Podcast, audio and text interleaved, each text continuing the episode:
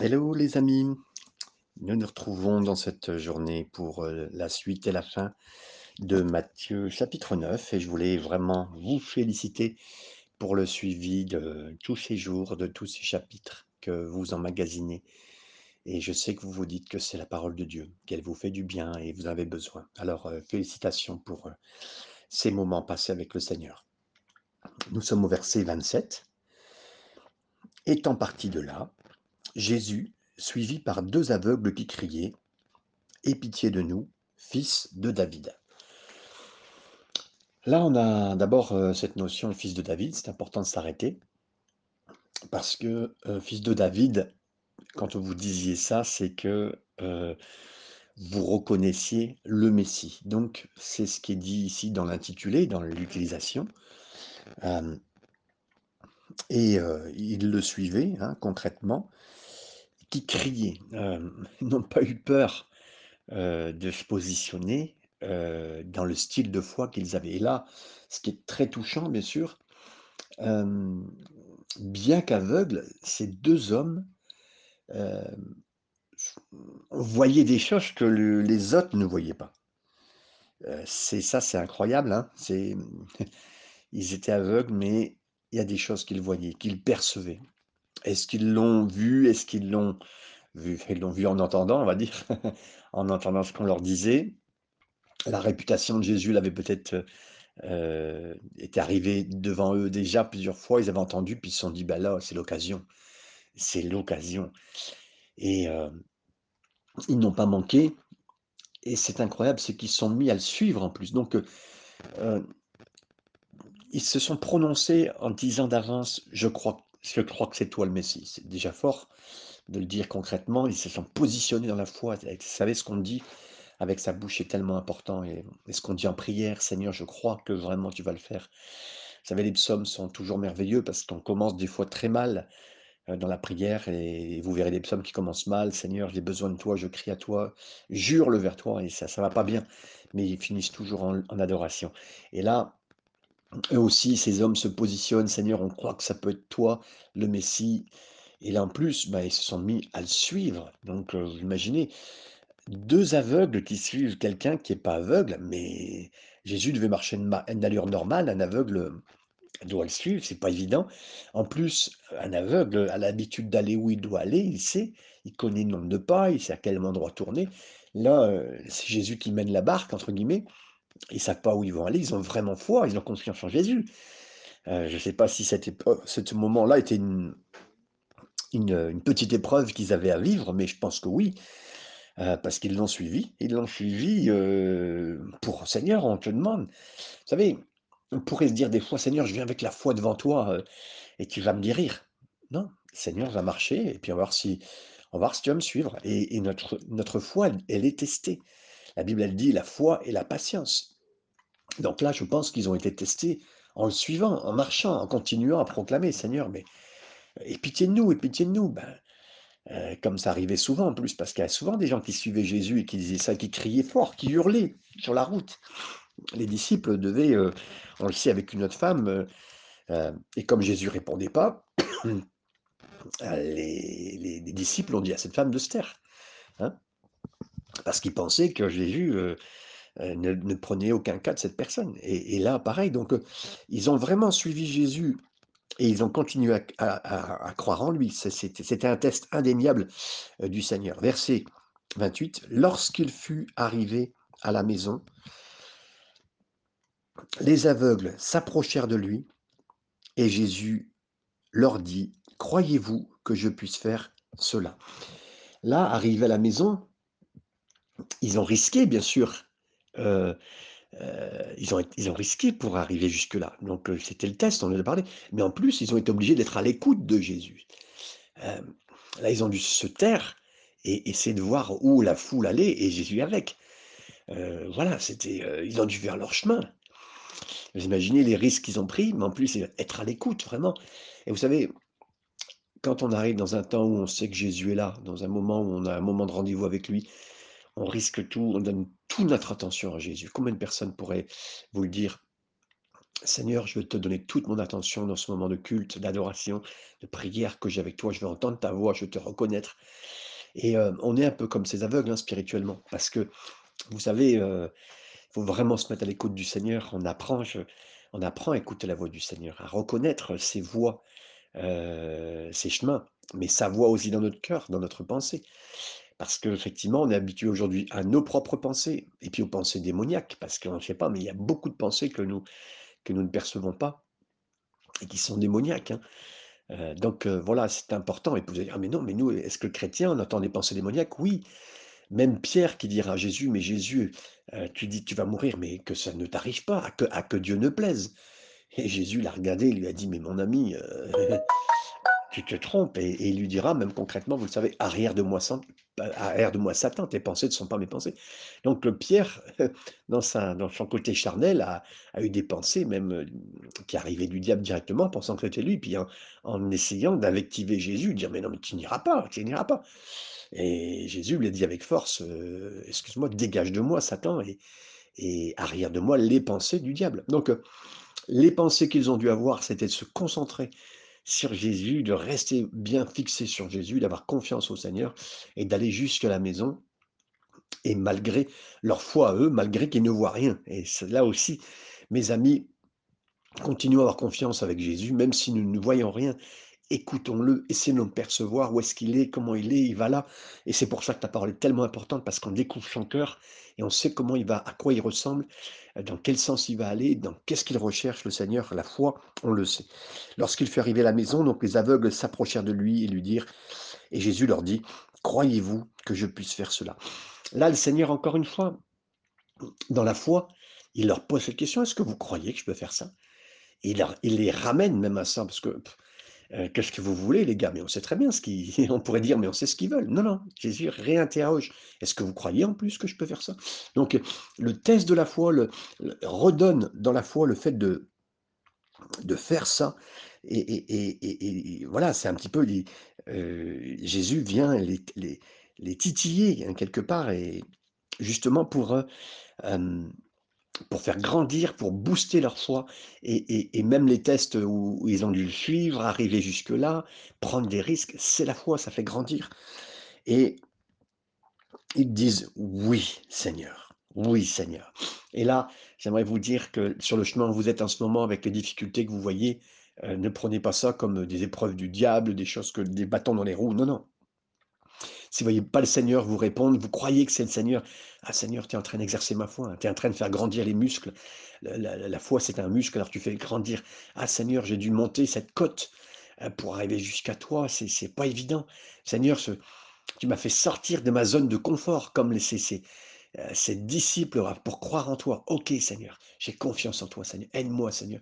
Comme dirait cet homme qui est, Seigneur, je crois, mais viens au secours de mon incrédulité, Seigneur, viens m'aider. Et ces hommes ont dit: «Oui, Seigneur», lui répondirent-ils. Verset 29, alors il leur toucha les yeux en disant: «Qu'il vous soit fait selon votre foi». Et oui, le Seigneur vient vraiment toucher nos cœurs et ne peut faire seulement, entre guillemets, que ce que notre foi veut voir de lui.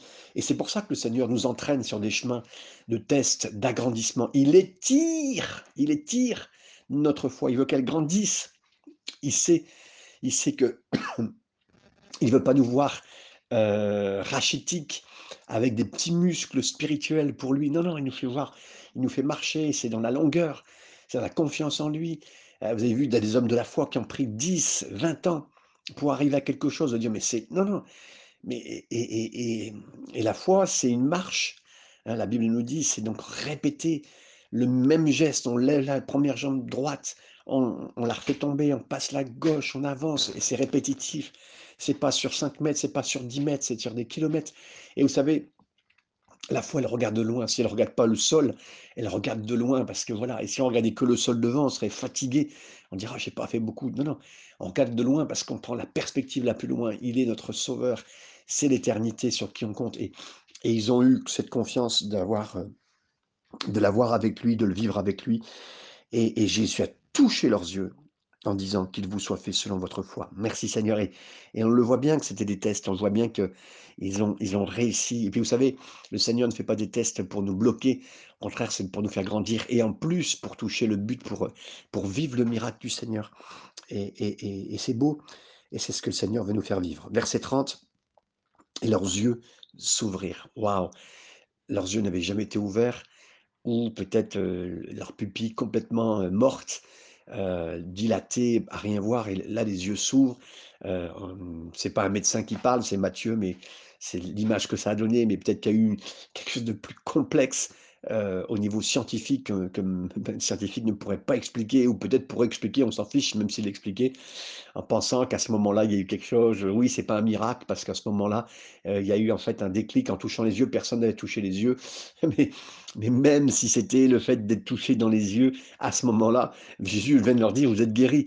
Donc, et, puis donc, on ne veut pas croire, même si les scientifiques expliquent, et tant mieux, parce que nous, la foi et la raison n'est pas incompatible. La foi et la raison n'est pas incompatible, mais nous basons d'abord tout sur la foi. Et, même si la, science peut expliquer certains miracles, mais en tout cas, voilà, en tout cas, la foi à ces miracles, et c'est ça le plus important. Et donc là, ces hommes ont, reçu du Seigneur, les yeux ont été ouverts, même si c'était un moment X euh, qui peut s'expliquer dans, un, euh, dans une trame spécifique, parce qu'ils auraient su un toucher euh, sur leurs yeux comme jamais, que ça aurait réveillé les yeux, mais qu'importe, en tout cas, la guérison, elle est là, et ces hommes n'auraient vu que la guérison, et nous voyons aussi que la guérison, et nous le croyons. Et les yeux sont ouverts, Jésus leur fit cette recommandation sévère prenez garde que personne ne le sache. Ici, ils ont dit prenez garde que personne ne le sache parce que Jésus sait que les gens, euh, des fois, euh, se concentrent plus sur le miraculeux plus que sur le message. Et euh, l'important, c'est que, effectivement, vous savez, tous les miracles sont là que pour éveiller, éveiller nos cœurs à Dieu, les éveiller mais c'est pas, euh, c'est si vous voulez, c'est un peu comme si euh, vous, alliez dans une direction, mais vous regardez que les panneaux, euh, les panneaux de, direction, et que c'est pas les panneaux, c'est la direction dans laquelle vous allez, c'est juste une indication, d'accord? Et, c'est important. C'est un peu comme si, vous savez, le grand sacrificateur, quand il était vivant dans dans, la, dans le tabernacle. Vous savez, on envoyait euh, une fois par an euh, le, grand sacrificateur, il rentrait dans le lieu très saint, et heureusement, il y avait les bruits des clochettes qui faisaient savoir qu'il était vivant.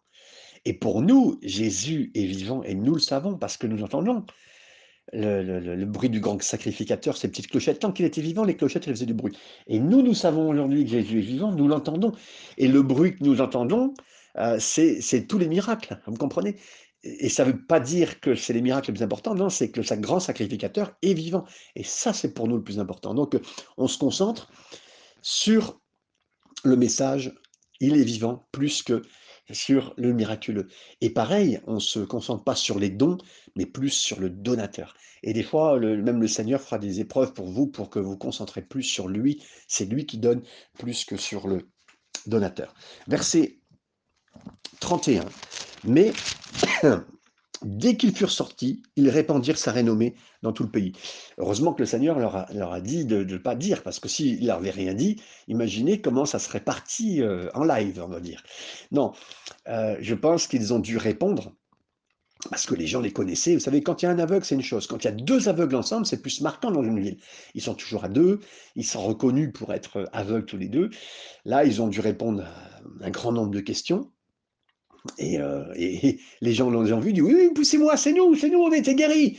Et, je pense que là, ça a dû mais, partir euh, dans tous les sens, et tout le monde l'a su, partout ils avançaient. Euh, il y a dû avoir 2, 3, 5, 10, 20, le, chiffre a dû augmenter, plus avancé, puis oui, c'est nous, c'est nous. Ils ont dû, mais les gars, ils ont dû hurler de, de, de dire que c'était eux.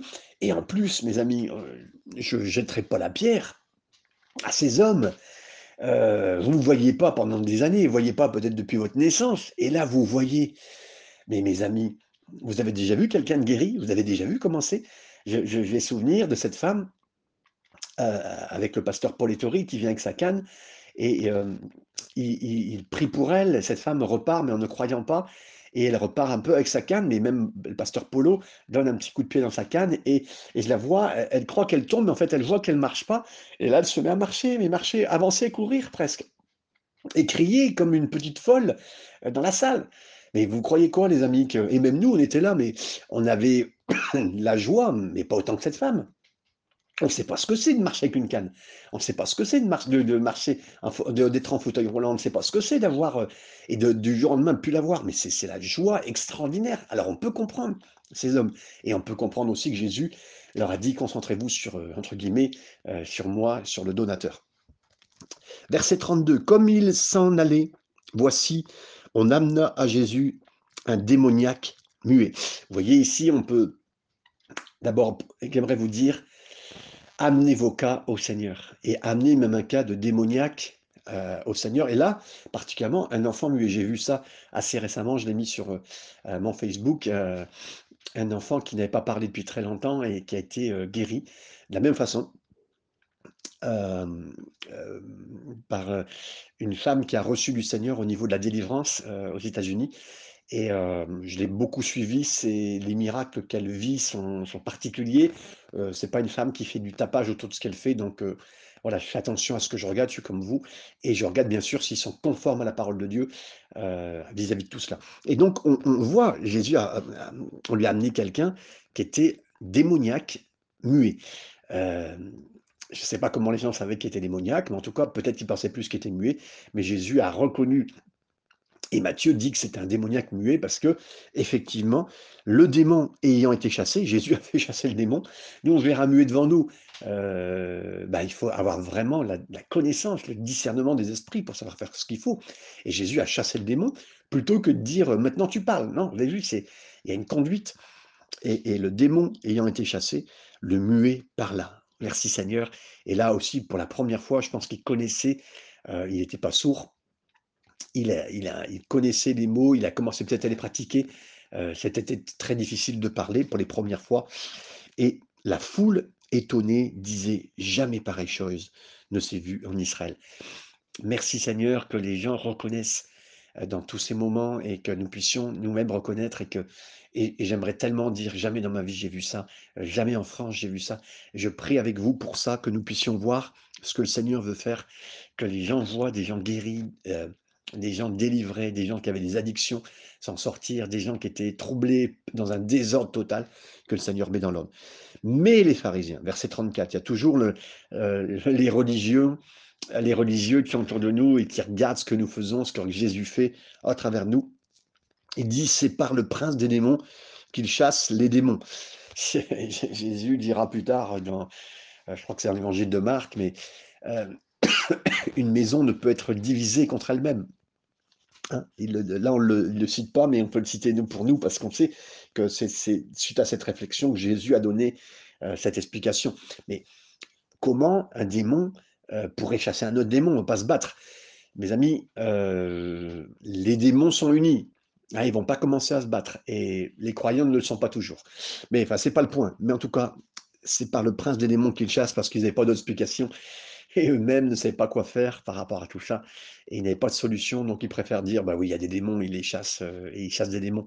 C'était juste, effectivement, mettre une ombre, et vous savez, j'aimerais vous dire aussi, si vous êtes serviteur, si vous aimez le Seigneur aussi, euh, ne vous attendez pas à ce que les gens croyants, religieux autour de vous disent des bonnes choses de vous. Euh, au contraire, c'est un signe si des religieux parlent mal de vous. C'est j'ai souvenir, et je dis pas ça, je pense, j'ai été euh, pour la première fois mais baptisé de l'esprit, mais fortement, à un tel point, euh, mais c'était presque au début de ma conversion, c'est arrivé qu'une seule fois, à un point même que je n'arrivais pas bien à parler parce que j'avais parlé euh, toute la soirée en langue, tellement j'étais touché par le Seigneur, et j'arrivais à l'église, et je tombe sur un frère ancien, il m'a dit, mais ça, ça va, ton week-end s'est bien passé, et j'ai eu du mal à parler, j'ai eu du mal à parler, je sortais d'un grand moment de prière, mais touchant, avec le Seigneur et j'ai eu du mal à parler. Et là, il m'a pris à part, il m'a bougé, il m'a dit Fabien, je sais que tu viens de te convertir et que bon, tu buvais beaucoup, tu bois beaucoup. Euh, voilà, essaye, de venir euh, pas sous à l'église. Mais mais non, j'étais et je lui ai dit: «Mais c'est comme la Pentecôte, heu, la première fois qu'ils avaient reçu l'Esprit, ils étaient comme ils avaient l'impression, ceux qui les regardaient, à certains moments» et je dis pas que ça être tout le temps comme ça, ça peut arriver une fois ou certaines fois, mais c'est pas pas la marque habituelle et ils ont cru que c'était sous, rempli de vin, mais pas du tout et donc c'est ce qu'on a dit de moi, enfin qu'importe, comprenez, c'est que, les certains religieux pourraient dire des choses de vous. Verset 35. Jésus parcourait toutes les villes et les villages, enseignant dans les synagogues. C'était systématique. Vous savez, on peut remercier le travail extraordinaire qu'ont fait euh, les premiers chrétiens euh, qui ont eu à cœur et qui ont transmis même quelque part les bases au catholicisme de faire des, églises dans chaque ville, chaque village. Et, euh, et j'aime les grandes églises et j'aime les petites églises. Je, je crois que si un endroit n'y a pas d'église, ben c'est là où ce que Jésus aurait fait. Il irait la bonne nouvelle du royaume. Et on voit bien, écoutez bien, il commence toujours par enseigner, prêcher, guérir. Enseigner, prêcher, guérir. Vous voyez bien, euh, c'était euh, particulier. La guérison ne vient pas tout de suite. Euh, mais on, enseigne les gens dans les synagogues, on prêche la bonne nouvelle et on guérit. Ça, bien sûr, tout, va ensemble, donc on voit bien la, multiplicité de cette prédication et, et, de toutes choses. Et puis, ben, vous avez vu au début, il enseignait dans les synagogues parce qu'effectivement, ben, il avait une parole d'autorité. Il n'était pas encore chassé. Il avait encore les coups des franches. On lui laissait le travail. Paul fera pareil, le même style. On lui laisse la place pour y aller. On y va. Tant qu'on est accepté, on y va. Euh, on nous accepte, on nous fait venir euh, en tant que prédicateur, on nous demande de venir, et eh ben on vient. Si on demain on ne vient plus, c'est pas, ça ne regarde pas, ça regarde celui qui nous envoie. Et pareil, il prêche la parole et il guérit toute maladie, et toute infirmité. J'insiste sur le, grec ici, toute en grec, c'est toute en français. C'est toute maladie et toute infirmité. Merci Seigneur. Versets 36 et 37 et 38, les derniers versets. Voyant la foule, il fut ému de compassion pour elle, parce qu'elle était languissante et abattue. Là, Jésus, un berger, il voit la foule, elle était languissante, elle était abattue, était fatiguée, et la Bible dit comme des bergers qui n'ont point, euh, comme des brebis qui n'ont point de berger.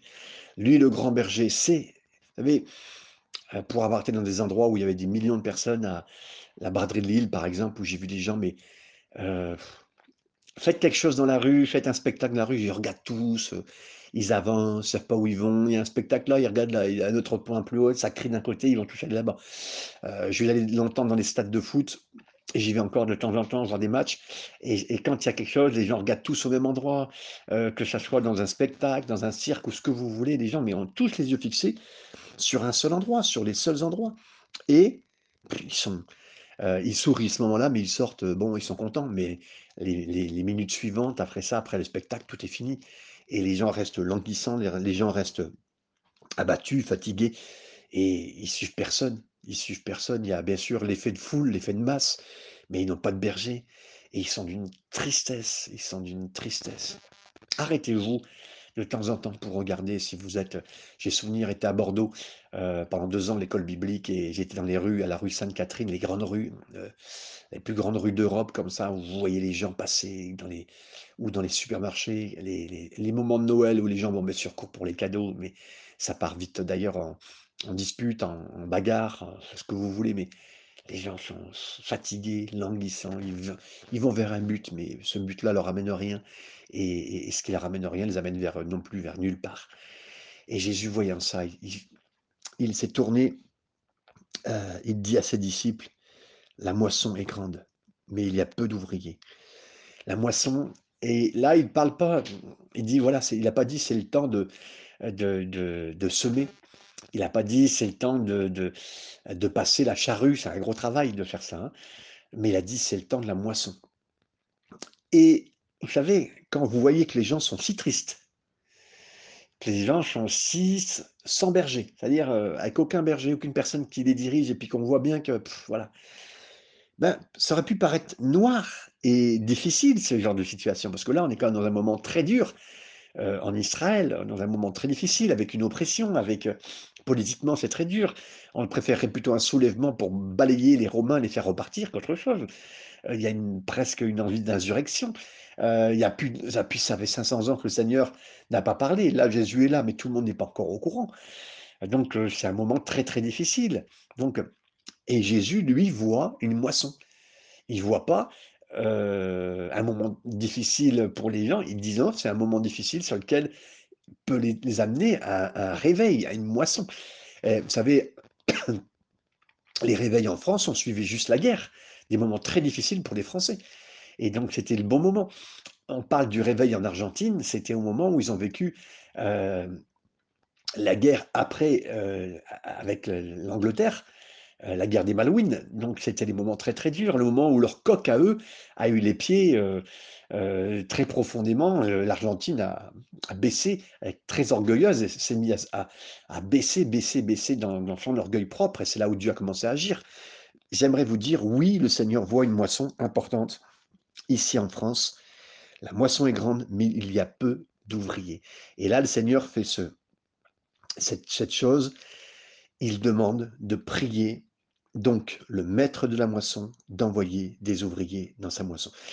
Il dit, voilà mes amis, et je mets aussi cette prière sur votre cœur, je la mets sur mon cœur aussi à moi. Vous voyez bien qu'en ce moment, tous les gens sont comme ils sont. Vous voyez bien qu'avec tout ce qu'on est en train de vivre, on parle de la, la cinquième et sixième vague. La cinquième vague est déjà là, et on parle déjà de la sixième d'un nouveau virus qui arriverait d'Afrique du Sud, qui est plus virulent que jamais. Euh, on ferme déjà les portes de ceci, de cela. Euh, au-delà du virus, on, a les problèmes économiques, on sait vraiment une grosse incertitude plus que jamais. Beaucoup de soucis beaucoup de violence, beaucoup de tension.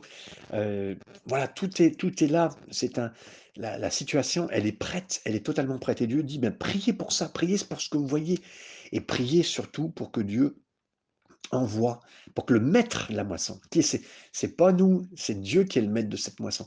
C'est Dieu qui est le maître de la récolte de la moisson. C'est Dieu qui va envoyer. Alors donc on prie pour ça. On prie pour ça d'envoyer des ouvriers dans sa moisson. Et j'aimerais vous dire, parce que j'ai eu euh, j'ai vu plusieurs fois des gens prier pour des choses précises, euh, pour le service de Dieu, pour envoyer, que Dieu envoie euh, ses ouvriers dans la moisson.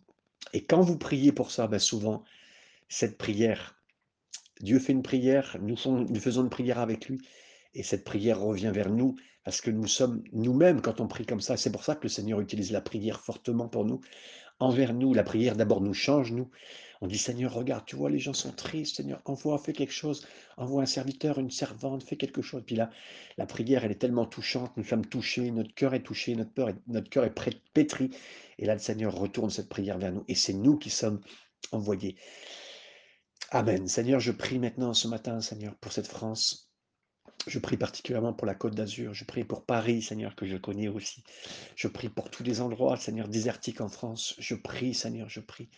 Je prie, Seigneur, aussi pour la francophonie, Seigneur, la Belgique, la Suisse, le Canada, et Seigneur, les pays africains euh, francophones, Seigneur, afin que la langue française puisse répandre la parole de Dieu. Seigneur, je prie, je prie, je prie.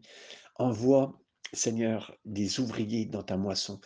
Envoie, Seigneur, des frères et sœurs étrangers qui viennent nous aider. Envoie des gens de cœur qui viennent nous rejoindre.